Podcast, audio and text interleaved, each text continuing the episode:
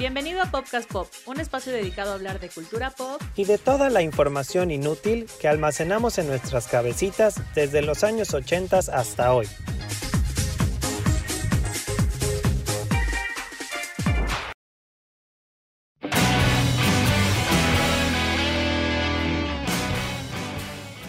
Están? Bienvenidos a un capítulo más de Podcast Pop. Yo soy Piti, le doy la bienvenida a Ingo. ¿Cómo estás, Ingo? Muy bien, Piti, un gusto saludarte como siempre. Hola a todos nuestros popcasters. El capítulo que vamos a presentarles este día se llama Esa ya la vi y nuestro hashtag es va de nuez porque vamos a hablar de los remakes de películas que ya hemos visto nosotros, Ingo y yo, pero nos gustaría darles las opiniones que tenemos sobre estos remakes y los remakes para que entendamos un poco qué son son, estas nuevas versiones de películas que tuvieron ya una primera versión y pues yo diría que se hacen casi siempre por dinero, ¿no?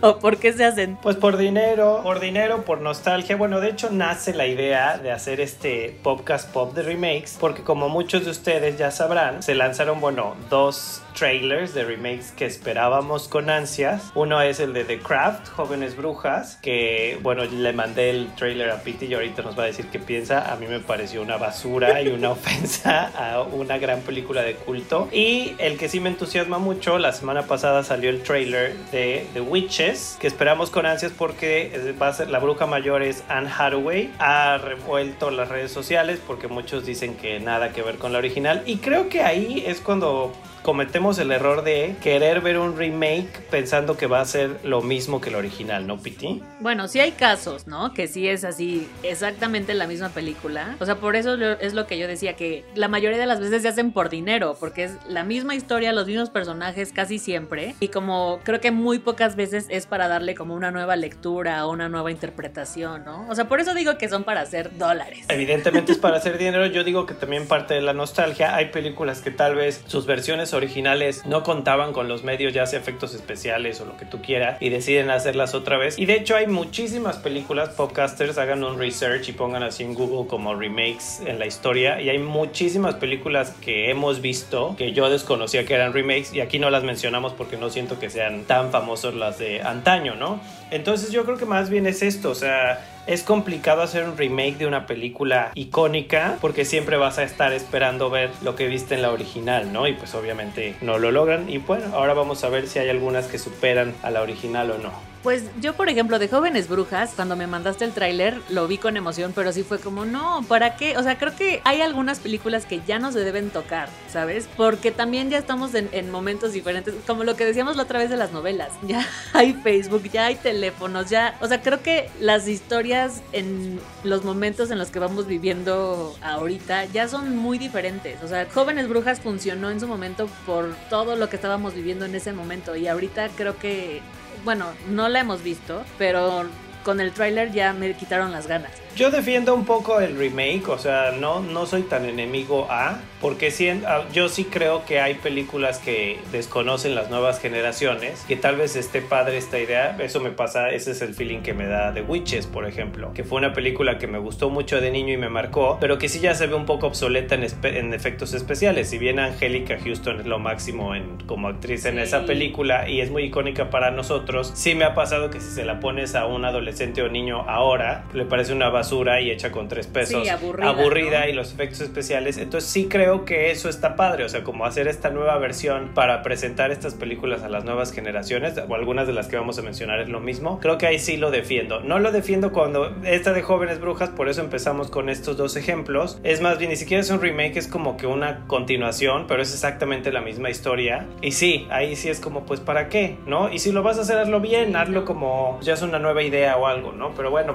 veremos qué tal están vamos a empezar a hablar de algunas películas de terror de las que existen remakes. Y pues yo, como ustedes saben, soy una miedosa. Así que cuéntanos, Ingo, de qué película vas a hablar. Bueno, pero aunque sea una miedosa, yo estoy seguro que muchas de estas Piti sí las vio, sobre todo las originales. Sí, sí, sí las vi. Vamos a empezar con la que, bueno, en nuestro episodio, el primer episodio que tuvimos de películas que nos traumaron, yo hablé de Nightmare in, in Elm Street, Pesadilla en la calle del infierno, que a mí me traumatizó muchísimo cuando era chico. Y luego hicieron una nueva versión. Eh, Pesadilla en Calle del Infierno es las películas de Freddy Krueger, este icónico personaje que, te, que entra a tus sueños y te mata dentro, eh, dentro de tus sueños. Y fue una saga muy famosa en los años 80, dirigida por Wes Craven, que luego Wes Craven hizo toda esta serie de Scream tan famosa. Y entonces hacen un remake en 2010 con Rooney Mara y estuvo bien. O sea, yo ahí quité mi trauma porque lo fui a ver al cine y ya no me resultó tan creepy, pero eh, ahí siento el remake obviamente pues tiene mejores efectos y trataron un poco de ir más a la historia de cómo Freddy se volvió Freddy, entonces estaba como interesante, pero pues no deja ser una película de terror.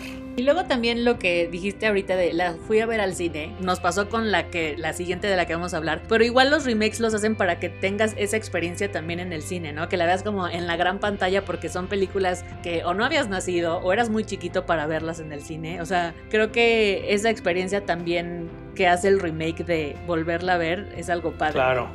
Sí, es, sí, sí, es muy diferente. La que sigue es y otra que traumó a muchos de nuestros podcasters es It, el payaso diabólico. Bueno, yo de esta película, la primera sí la vi como por partes. O sea, la verdad creo que es algo que lo tengo un poco bloqueado y borroso en mi mente porque me dio mucho miedo. Pero obvio me acuerdo de algunas escenas de la regadera, de cuando están los niños ahí con el payaso y todo eso. Y evidentemente me invitaron a ver la nueva versión a la que me negué rotundamente.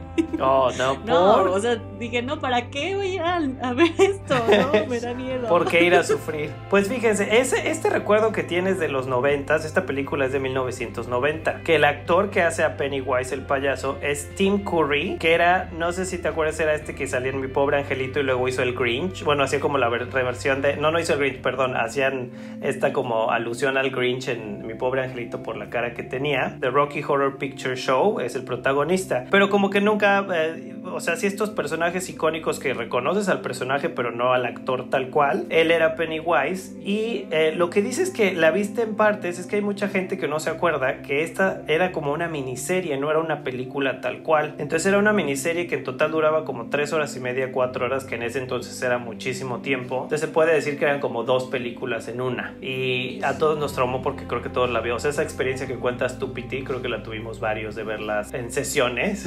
y por eso es que no nos acordamos tanto. A mí me pasó que antes de ir a ver el remake, quise ver la original de eso, que nunca la volví a ver, evidentemente porque nos había traumado, y me pareció malísima, o sea, de, de verdad, y me, como con Freddy Krueger, ¿no? Que las volvimos a ver y dices, no manches, cómo me daba miedo esto. Fui al cine a ver la de It, la nueva, y a mí me parece súper bien lograda, o sea, de hecho aquí, no sé si me van a odiar los podcasters, pero sí es uno de los remakes que me parece mucho mejor que la original. El casting me encantó, los niños actores que salen súper bien. La segunda parte, fíjate que no me gustó tanto porque no me dio miedo, pero está muy bien hecho. O sea, se vuelve un poco como cuento infantil la segunda parte, ya un poco exagerada, pero está súper bien, o sea, me gustó. Sí siento que es un buen remake.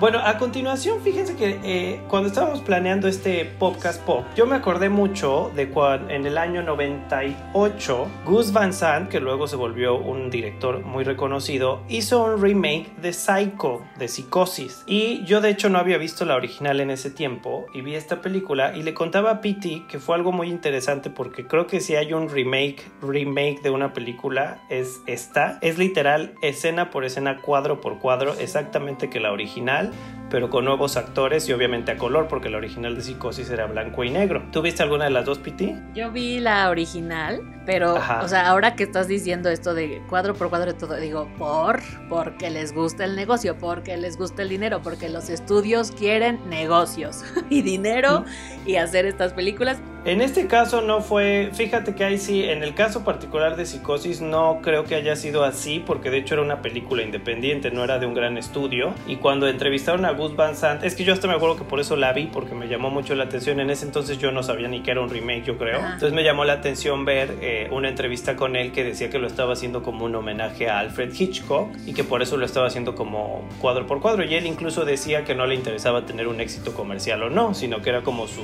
homenaje a su director favorito de cine de terror. Entonces, creo que por esa idea está muy interesante. Evidentemente no te ofrece nada porque es exactamente la misma película y pues una película como Psicosis que es de super culto y la gente la tiene tan como sí, tan marcada en la cabeza. Sí es muy difícil y yo creo que por eso pasó sin pena ni gloria. Pero como experimento les recomendaría que la vieran porque pues se me hace que es como, y no está mal hecha, tiene un super casting, sale Anne Hedge, sale Vince Bond, sale Julian Moore, o sea, sí es como un casting ahí importante porque precisamente llamó la atención que quería hacer este homenaje y estos actores se prestaron. Entonces creo que es interesante que la veas y sí la podrías aguantar, Piti, porque no tiene, no es tan terrorífica. No, pues te digo, la original sí la vi y me parece una gran película, pero bueno, voy a ver el, el remake cuadro por cuadro, comparándolas con pantalla con pantalla. Exactamente. bueno, y la que sigue yo debo decir que vi primero eh, el remake de esta película y no, después... Pues todos, ¿no? No sé, o sea, porque, bueno, no, porque con la persona que fui, que fue, que fue Johnny, él había visto la original, por eso fuimos a ver el remake, es Carrie. Bueno, a mí la verdad, sí me gustó el remake. Después vi la original y también me parece buena película, pero creo que la original sí da más miedo que el, que el remake. el remake se me hace como algo fresón, ¿no? Ahí como, ay, bueno, ya que cumpla un poco como lo, lo de la película original, pero bye. Y la original, hijo, si te quedas así de, ¡ah! ¡Qué miedo esta niña! No, la original es buenísima, buenísima. Sale Sissy Spacey con 12 años, yo creo. O sea, y era. Eh, no, la original es buenísima. La escena icónica del prom cuando le tiran la, la cubeta con sangre. Y la actriz, la mamá, es una loca muy buena actriz. No, eh, a mí la, el remake me pareció muy malo. Que sí, pues, o sea, sí cumplía como, era como un chick flick hecho película de terror, entonces yo creo que por eso sí te, te gustó.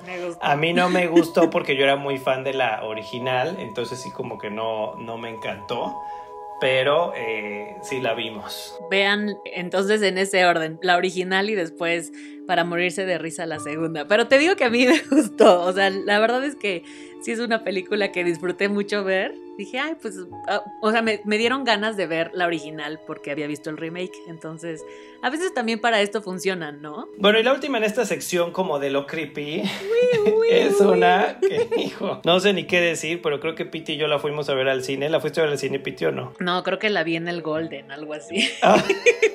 Bueno, es esta película mexicana que se llama Hasta el viento tiene miedo, que en los años 60 la hiciera muy famosa Marga López y después, ya más adelante, la hizo Marta Higareda, esta actriz mexicana que no entiendo por qué eh, sale en tantas películas y la tenemos en un concepto, pues no creo que de gran actriz, pero... Porque ella las produce, por eso. Es como, no, bueno, yo produzco, pero... No, ¿sí? Pues seguramente ahí metió un poco de dinero y dijo, bueno, pero la protagonista tengo que ser yo. No sé, porque ahí estaba todavía chavita y era cuando hacía todas estas películas en las que necesariamente enseñaba una boobie. O sea, es...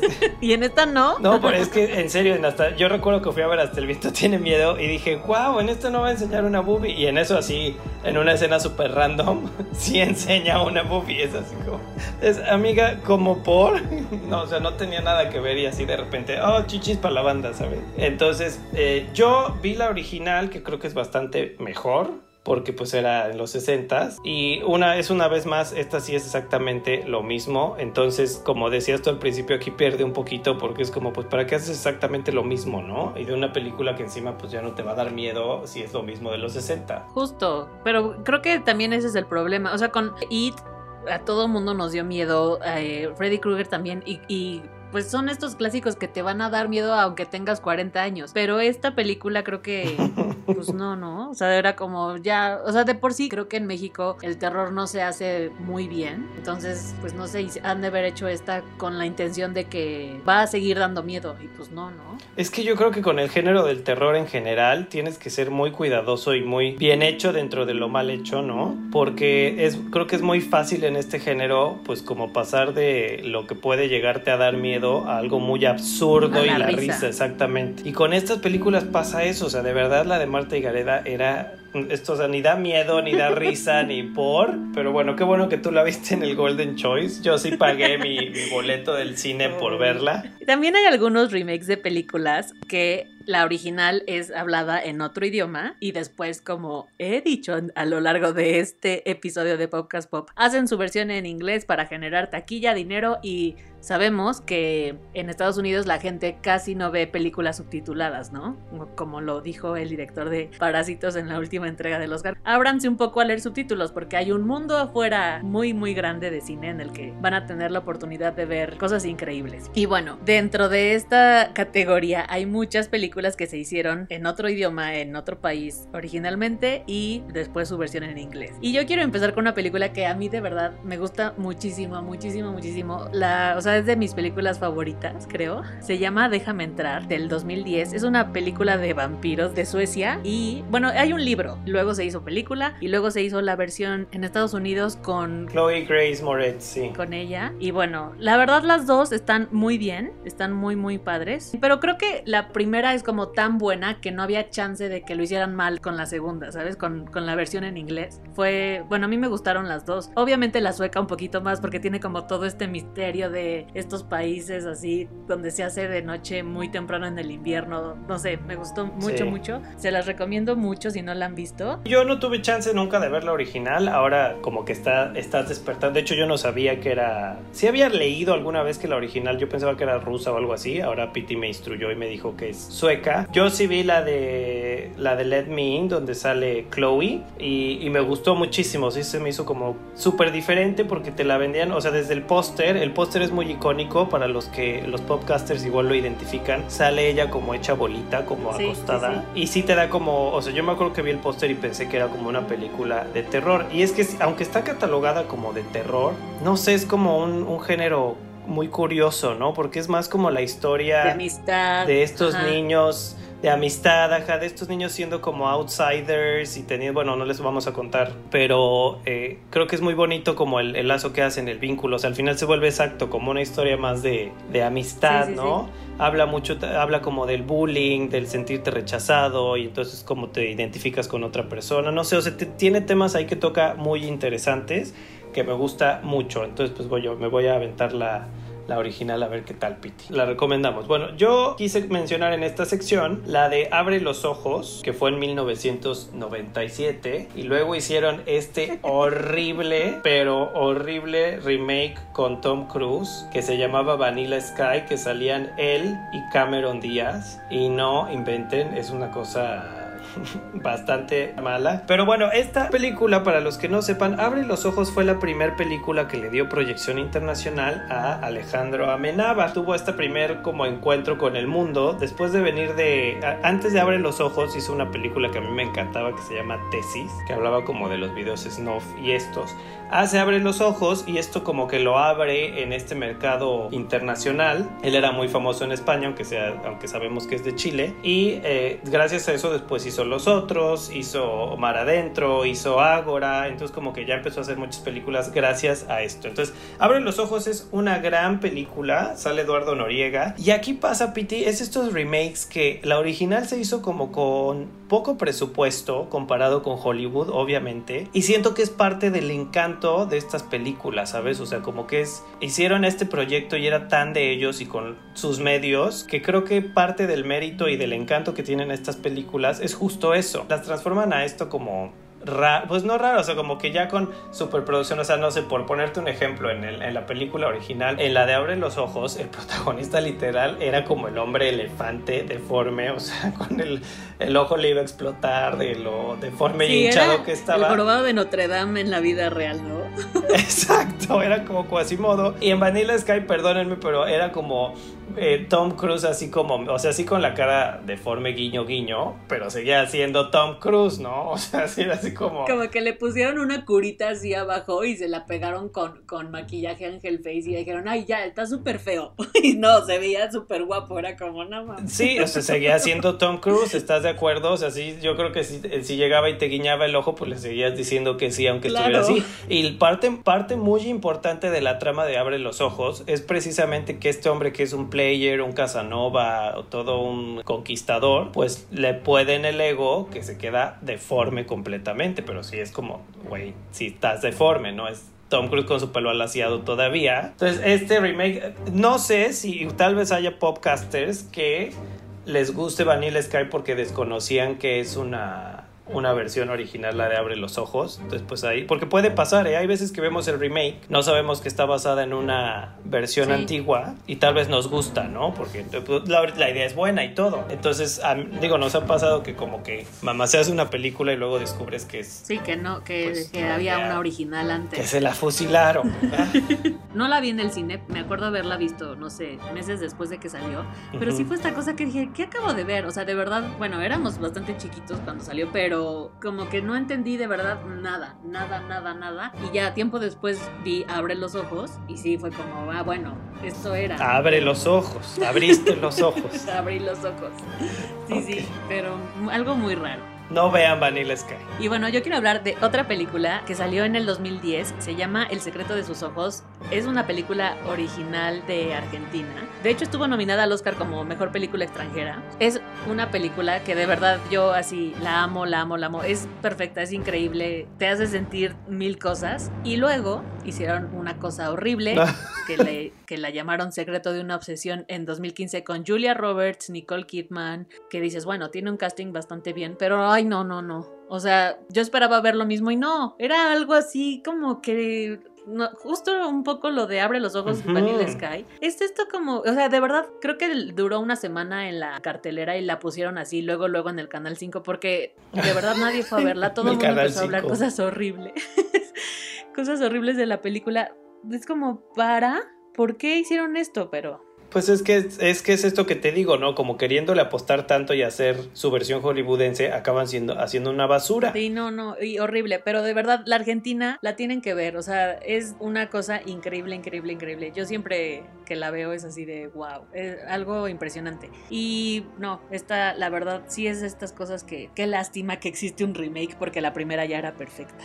Bueno, luego quisimos hablar también aquí. Hubo una época, hace no muchos años, bueno, sigue pasando, pero hubo una época en particular al inicio de los 2000 que se puso de moda empezar a hacer películas asiáticas que tuvieron muchísimo éxito allá empezaron a hacer la versión también eh, hollywoodense, porque pues ya estamos viendo que nos encanta, ¿verdad? Pero aquí sí les quedó bien. Aquí, no, o sea, fíjense que aquí toman la, bueno, una, la más famosa creo que es El Aro, que hizo Naomi Watts, que a mí con esa me pasó un poco que todo el mundo me dijo, te vas a morir de miedo cuando vayas a verla, entonces fui al cine cagado de miedo esperando que me iba a dar un paro cardíaco, y la verdad es que no me pareció tan, tanto así, pero El Aro, no sé si hubo El Aro 1, 2, 3 y 4, o sea, hicieron un montón, y de la mano también hubo otra que hacía Sarah Michelle Gellar, que era La Maldición, de Grudge se llamaba. Sí, sí. Que esa, fíjate que estaba medio curioso porque ahí sí la llevaron a la locación original. O sea, de hecho, era esta chica, Sarah Michelle Gellar, si no me recuerdo, era como una cuidadora, enfermera o algo así. Entonces, literal es en, en alguna parte, pues en el país original, no, no sé, no me acuerdo el nombre de la ciudad. Y entonces, o sea, el niño es, es asiático también y todo. Entonces ahí, ahí hicieron como algo todavía un poco más eh, extremo porque sí llevaron como esto a la locación, ¿no? Ya las segundas partes no, esas sí ya fueron como, como muy agregadas. Sí, para generar dinero, el aro 1, 2, 3. El aro 1 funciona muy bien. El aro 2, 3, 4 y no sé cuántas más allá ya fue así nada más como dinero, dinero, dinero. Fíjate que hasta la 2 funcionó, la 3 la verdad ya no la recuerdo y la 4 creo que hasta la fui a ver al cine no tiene tanto y la 4 ya era como en lugar por teléfono, creo que ya era por internet, una cosa así. Ay, sí. Sí, sí, sí, o sea, ya era malísima, sí. La 1 la verdad es que aparte visualmente era buena, ¿eh? O sea, sí es una película, está súper bien hecha visualmente y como que sí siento que revolucionó, bueno, no manches, hasta en los antros habrían pista con la escena de, de Samara Morgan saliendo del, del, pozo, ¿no? Entonces creo que sí es como... Sí, mi recuerdo y mi flashback. Entonces sí fue como que algo, sí se volvió muy icónico el personaje de esta niña de Samara Morgan. Entonces creo que lo lograron bastante bien, pero sí, eh, la primera vale la pena. La segunda pues yo creo que todavía la vimos, la verdad no recuerdo mucho la historia. Ya después la, la de la maldición a mí me parecía ya más bien malona. De estas rescato más las de El Aro. El Aro es increíble, o sea, yo me acuerdo cuando la fui a ver. ¿Fuiste a ver El Aro? Claro, porque todo el mundo la fue a ver.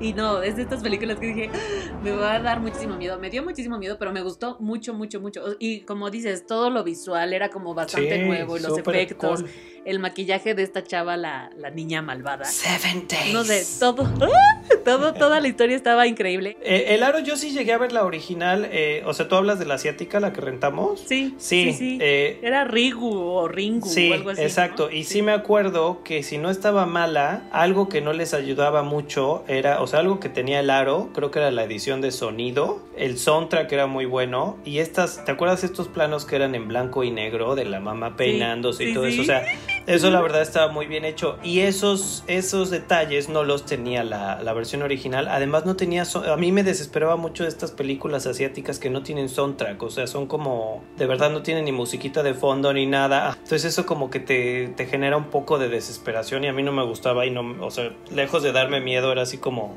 sentía que no pasaba nada. Y bueno, después, en el 2011, salió una película que aquí en México le pusieron amigos y luego hicieron otra, otro epic fail en 2017 que le pusieron amigos por siempre. Imagínate. De estas películas que hemos hablado, eh, que hacen, que yo creo que no se esperan el éxito que van a tener, ¿no? Porque esta sí, todo mundo vio la, la francesa, que es la original. Bueno, yo me acuerdo que aquí estaban los pósters por todos lados, todo el mundo la vio, todo el mundo la recomendaba. Pasó que sacaron la versión en inglés que pues no, la verdad creo que no funcionó, era como para qué. Pero bueno, de esta creo que no hay como mucho que decir, ¿no? Vean la original y ya quédense con esa en su cabecita. Es que aparte aquí, fíjate que en este caso en particular, sí es como para qué hicieron un remake, porque para empezar lo hicieron con un par de años de diferencia, ¿no? y aquí no tenía mucho sentido porque la francesa original fue exitosa mundialmente, o sea, ya todo mundo la había visto, ¿sabes? No pasó, por ejemplo, sí puedo entender el remake de Abre los Ojos, sí puedo entender el remake de Aro, puedo entender el remake de Déjame entrar, porque las versiones originales no tuvieron éxito mundial y no las vimos, ¿sabes? O sea, sí es como que tu primer contacto con estas películas fue el remake, pero en este caso en particular todos ya habíamos visto la versión francesa, pero fue una película que tuvo muchísima proyección a nivel mundial, o sea, entonces ya todo la habíamos visto y creo que por eso nos pareció tan mala, porque pues sí es como volver a ver algo que acabas de ver hace tres días, ¿no? Porque aparte el, encanto de los dos actores y la mancuerna que hacen los actores franceses, que obviamente no me sé sus nombres, es como lo que le da chiste a la película y obvio en esta versión americana está como súper forzado, ¿no? Fíjense que un caso diferente de una película francesa es una que hizo Robin Williams en los noventas que se llama La jaula de las locas, que hay musicales y todo. Aquí la original es una película francesa y es, es graciosa, pero es otro tipo de humor y aparte era en los 70s esta película eh, que se hizo originalmente. Entonces yo ahí fui al revés, primero vi la noventera de Robin Williams y luego vi la original francesa. Y aquí sí siento que fue una reversión muy buena, o sea, sí fue como, a mí me parece mucho más chistosa la americana, tal vez por el tipo de humor que lo entendemos un poquito más, ¿no? Pero es una película súper chistosa, súper divertida, entonces aquí creo que pasó lo contrario. Y sí fue pues 20 años después hicieron el remake, ¿no? Y nadie la conocía en, pues en, en, América en general. Entonces ahí creo que es cuando dices, bueno, va, aquí sí aplica hacer un, un, un, remake. Vamos a mencionar nuestros remakes favoritos, pero antes vamos a hacer un bonus track porque Ingo, como muchos saben, ama y adora a Lindsay Lohan. Bueno, nos vas a contar de estas películas que no sabíamos que era remake, ¿no? Bueno, es que... Sí, Popcasters, creo que ya saben que, que Pity tenía un trauma con los Backstreet Boys y yo con, con Lindsay Lohan. Y bueno, cuando Lindsay Lohan era Lindsay Lohan. cuando no se drogaba. Cuando no se drogaba y no hacía el Do the Lilo Challenge en Mykonos. Hizo una serie de películas pues muy familiares con Disney Channel que fueron, bueno, primero la icónica por la que Lindsay Lohan se volvió famosa, que es The Parent Trap, juego de gemelas. Y luego hizo eh, Freaky Friday y Herbie. Y bueno, yo nada más como dato curioso y aparte en mi fanatismo de decirles que sí vi las originales. Todas oh estas películas son remakes. Y creo que la más famosa, bueno, todas fueron famosas. The Parent Trap sí es muy viejita, ni siquiera ubico quién es la actriz, pero eran unas niñas güeritas. Luego la de Cupido Motorizado, sí también fue muy famosa en los 60, 70, que es la original de Herbie. Herbie eh, es esta película del bochito que corre el, el, bochito y es como súper rápido. Pero yo creo que el, el, como la versión original más famosa era la de Freaky Friday, porque la original la hizo Jodie Foster cuando era niña. Entonces Jodie Foster se volvió como muy famosa a raíz de Freaky Friday, que es esta película que Lindsay Lohan hizo con Jamie Lee Curtis, que se cambian el cuerpo de la mamá y de la hija Y es, bueno, a mí me gusta mucho, es muy divertido. Entonces, pues solo quería hacer ese. Solo quería hablar de Lindsay Lohan porque tengo mi póster. ese, ese brevario cultural de Lindsay Lohan. Pero bueno, solo por curiosidad, no sé si les recomiendo ver las originales porque bueno, ya de hecho no sé si recomendarles la, el remake. Sí, son divertidas. O sea, la, la es un bueno, dato curioso. Juego de gemelas, obvio, a todos nos gusta. Bueno, y vamos a cerrar con nuestros dos remakes favoritos de la vida. Bueno, yo tendría tres, pero la verdad es que no he visto el, la versión original de Casino Royale, pero Casino Royale me parece la mejor película de James Bond que yo amo. A mí me pasa lo mismo con Charlie y la fábrica de chocolate, que me encanta y es de mis películas favoritas. Y sé que es un remake, pero tampoco he visto la original, entonces No podemos las- emitir opiniones. Exacto, no podemos emitir un juicio adecuado ya que pues no conocemos la original. Claro, pero vamos a hablar de, bueno, Lolita, que es esta película de Kubrick, que bueno, es de esta niña como sensual. Ay, sí. Liso y sensual. Todo el mundo creo que hemos visto la película, no sé si la original o el remake. El remake es con Jeremy Irons. Bueno, nos pasó en Lolita que nos gustaba más la, el remake que la original. Es que creo aparte, bueno, 1997, pues estamos hablando que nosotros éramos unos preadolescentes, pubertos, que de hecho ahora que lo pienso no sé por qué vimos Lolita.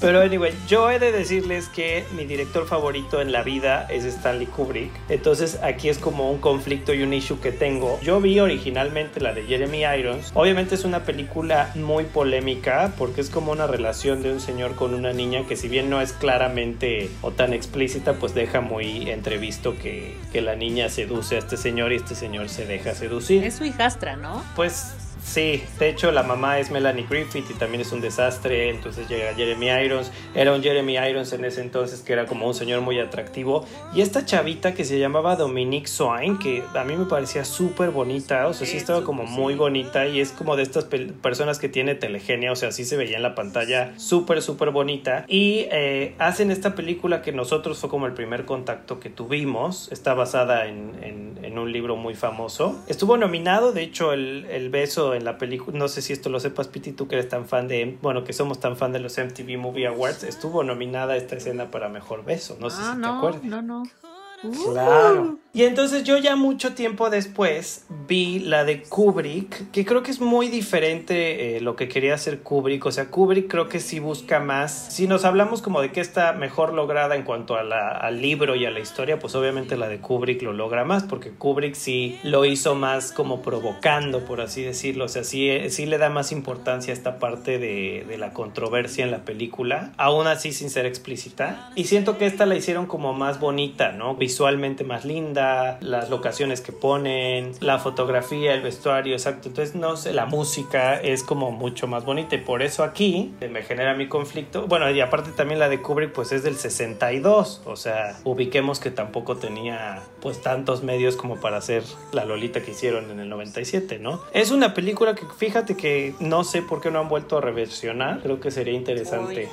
Bueno, no, No sé si ahora sería políticamente cosas, incorrecto, sí. claro. Pero bueno, es este. A mí me gusta más el remake. Oye, no sé, esa es una muy buena pregunta. ¿Se, se podrá hacer Lolita de nuevo? ¿Cómo están las cosas? Pues no sé, ¿qué opinan podcasters? Pues yo creo que es que, ¿sabe? ay, no sé, tienes razón. sí, no, es, una, vamos a preguntárselo a los podcasters a ver qué opinan. es una polémica porque creo que hay muchas películas hoy por hoy que tocan otros temas mucho más violentos e incómodos y a la gente no le importa, pero Pero pues quién sabe.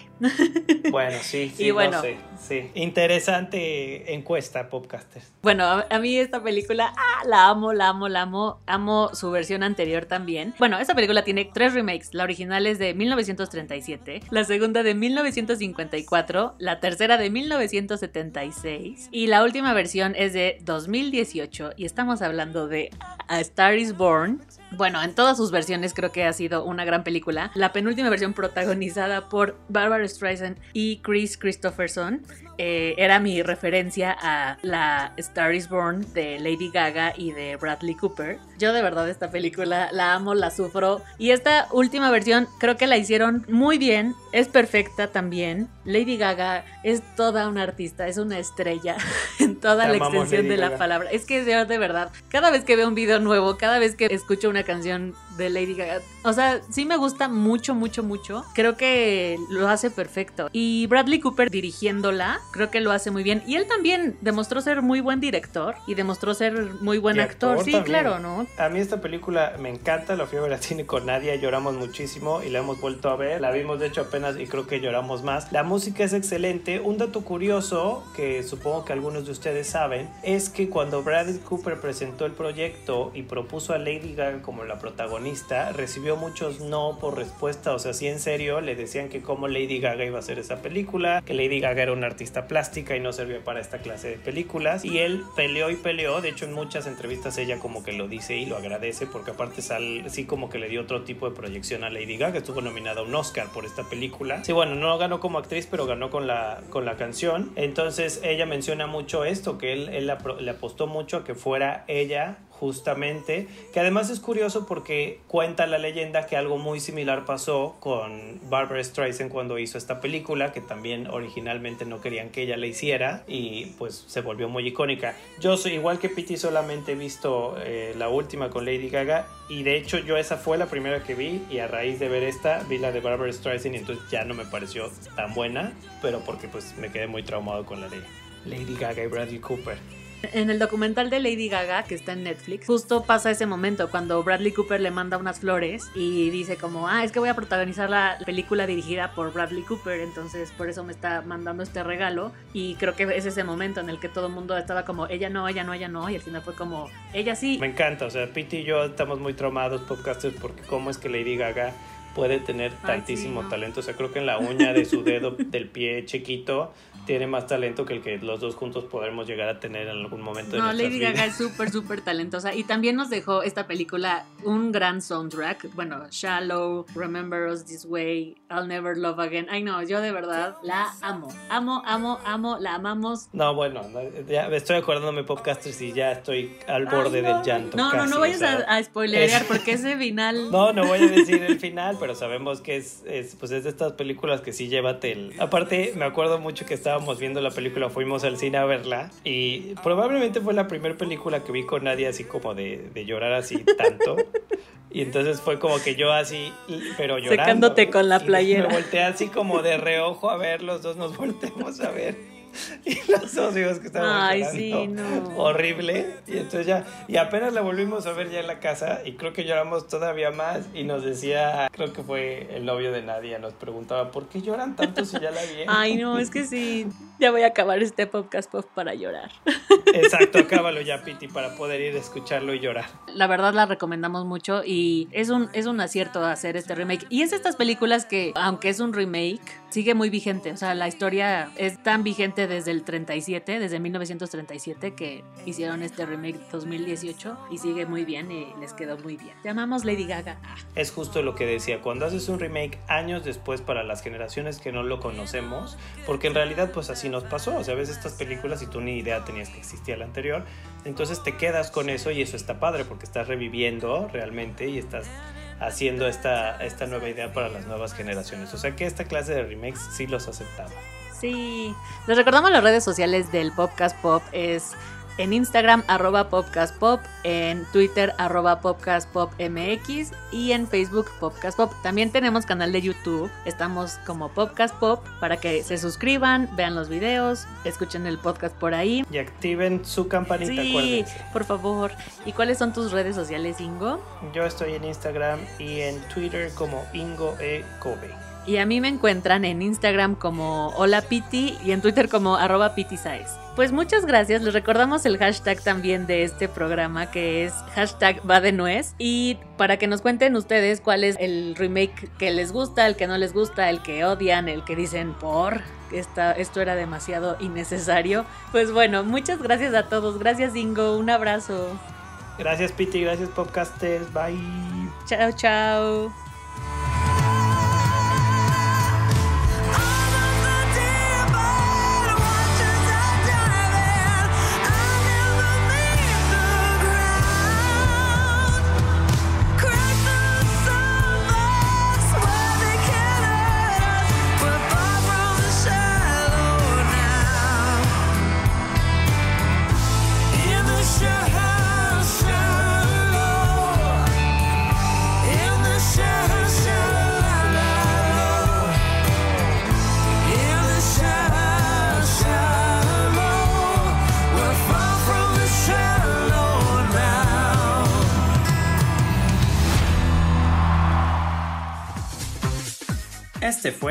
Un episodio más de Podcast Pop. Nos escuchamos pronto, misma hora, mismo canal.